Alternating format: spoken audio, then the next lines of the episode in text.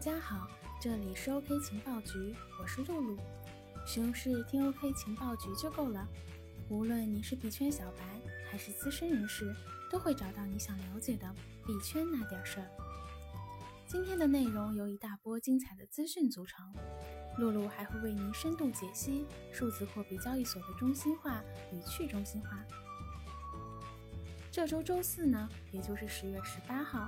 海南人民政府和百度举行了战略合作签署仪式，双方将共同推动智能城市的示范项目，依托百度的技术来建设海南政务、教育、旅游等应用场景。百度呢会在海南设立区块链实验室。百度正式发布的超级链系统，并宣布度链公司落户海南。对于区块链。可能大家比较关注的是像北上广深、杭州这些一线、新一线城市，但是啊，海南还有四川的成都，其实也是区块链友好城市。我们再来说百度，大家可能对超级链这个名词并不陌生了。百度之前发布的度宇宙这款游戏啊，其实就是基于这个超级链。那么说到智能城市呢？之前，腾讯就和深圳政务合作，做出了给予区块链技术的电子发票。阿里也早就和雄安合作部署区块链了。看来呀，智能城市是巨头部署区块链的一个突破口。下面这条情报是关于跑步的。虽然跑路这种现象在币圈屡见不鲜，这件事情其实发生在上周。事情是这样的。北京汇众区块链商业项目疑似团队跑路。这个汇众区块链呀，号称是一个区块链商业平台，也就是给一些项目提供展示推荐。具体怎么回事呢？这里就不详细说了。总之，在项目刚开始的几天里，用户的收益都不错，尝到了甜头的用户开始大额长期投入，结果呢，就是人家跑路了。上面是汇众，下面我们讲讲最近的另一个涉嫌诈骗的项目——六度链。六度链啊，宣称采用区块链技术进行店铺投资，投资者会获得一种名叫六度云贝的 token，可以随时提现或兑换为其他商品。咦，这难道是投资级挖矿吗？太赤裸裸了吧！好歹也想点别的挖矿方式啊！但是呢？这个 token 啊，从未在任何交易所进行交易，而且在今年三月就停止了 APP 的提现，还清空了所有用户的余额。跑路的事情实在是太多了，诈骗项目更是不胜枚举。区块链是个新事物，身上又散发着金钱的味道，监管若是跟不上技术的脚步，那蚊子苍蝇漫天飞也是正常的现象。所以大家务必要擦亮双眼哦！不止国内存在着各种各样的乱象，国外也是一样的。这不，最近一家名叫 GBI 的比特币对冲基金公司就被罚款了二百五十万美元，原因是这家公司涉嫌庞氏骗局诈骗。GBI 坐落在美国纽约，根据公告。GBI 以欺诈手段向至少八十位客户索要超过六十万美元，折合人民币四百多万。对照上面那个跑路的卷走十几亿，这个数额还真不多。此外呢，这家公司还设立了一个虚假的计算机黑客来隐瞒交易损失，最终导致几乎所有客户资金的流失。公司自己充当黑客，这种手段真是防不胜防啊！实在是有些细思极恐。如果说刚刚两个情报都是公司组织的规模化、有预谋的行动，让人非常不齿，那么接下来这个情报就有些让人捧腹了。话说啊，在河北唐山的古治区的一个废弃的大院里，每到深夜就会传出很大的噪音，而院子外面啊也是大门紧锁，惊悚不？不，这其实啊是个搞笑的故事。噪音从哪里来呢？原来呀是有人在院子里放了比特币矿机，而这些矿机并没有连接电表，而是从附近的变压器上直接连线，这就是赤裸裸的偷电呀！看来加密货币时代偷钱虽然不现实了，却出现了这么一批偷电的人。下面是一件新鲜事儿，咱们 OK 情报局昨天新斩获了一条消息，一位微信名叫“顿悟法师”的人发了个朋友圈，大概意思是他们的寺庙也要推出自己的 token 了。这难道就是念佛即挖矿？看样啊，区块链是真要火的，把出家人都惊动了呢。现在五花八门的项目太多了，让人傻傻分不清。露露想说的是，如果你发现某个项目前期收益特别可观，先别忙着高兴，而是应该提高警惕，很大可能是先给你点甜头，再坑你一大把票的。说了这么多惊心动魄，下面我们释放利好。前面几期我们讲到智联招聘区块链人才攀升，央行招聘区块链人才。不仅我们国家，最近的一项报告显示，美国的加密货币和区块链工作机会也在呈现攀升趋势。截至今年八月，美国有一千七百七十五个区块链相关职位的空缺，而去年还只有四百四十六个招聘广告。招聘城市集中在纽约市、旧金山、圣何塞、芝加哥、西雅图这几个城市。最受欢迎的区块链角色主要是技术和工程，像 IBM、Coinbase、甲骨文、埃森哲、毕马威这些巨头公司都有设立关于区块链的招聘职位。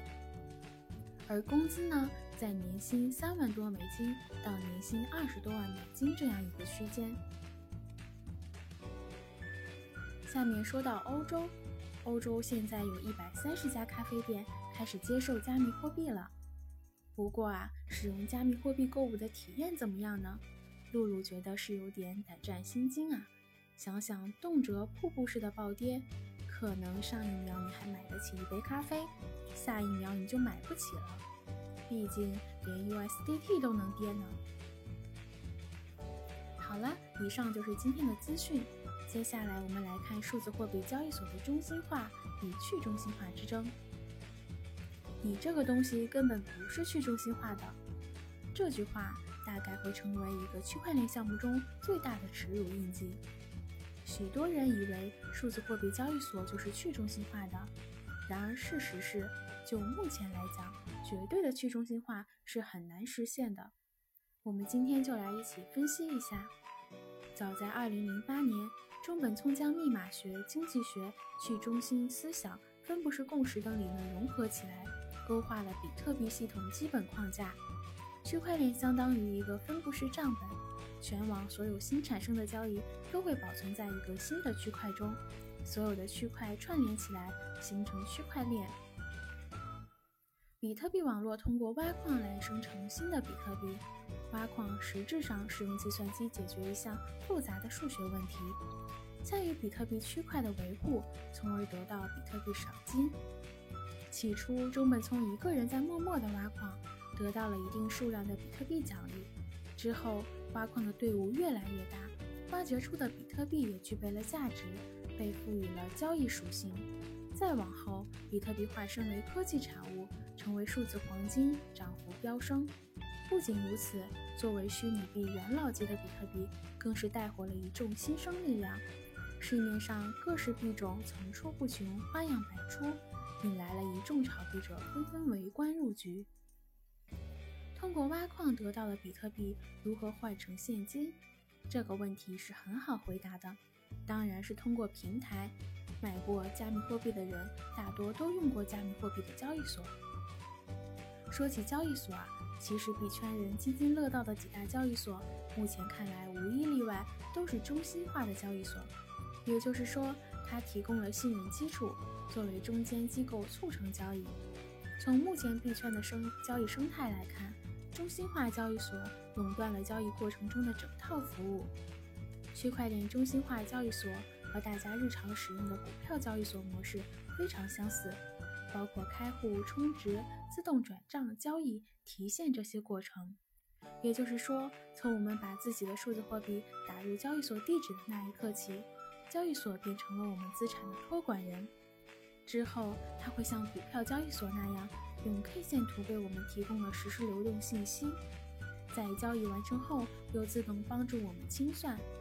总之，在我们提币之前，交易所一直充当着我们数字资产的托管人。由此，我们发现，虽然代币交易致力于将自己打造成去中心化这一目标，但直到现在仍旧是一个振奋的希望，还没有一家交易所能够真正的达成。很多目前主流的中心化交易所都经历过攻击，这些问题不可忽略的为中心化交易所增加了更多不稳定的因素。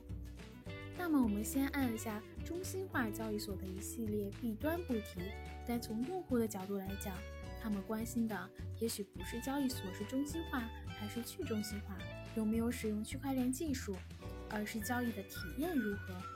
譬如，交易的速度快慢、平台交易量大小。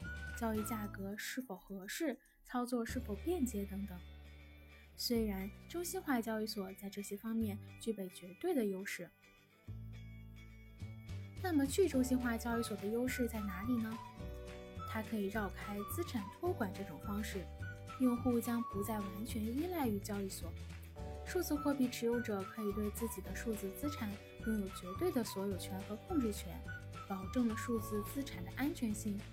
随着技术和概念的不断进步，交易所也逐渐意识到了去中心化的优势所在。这就解释了目前为什么不断有新的去中心化交易所概念出现。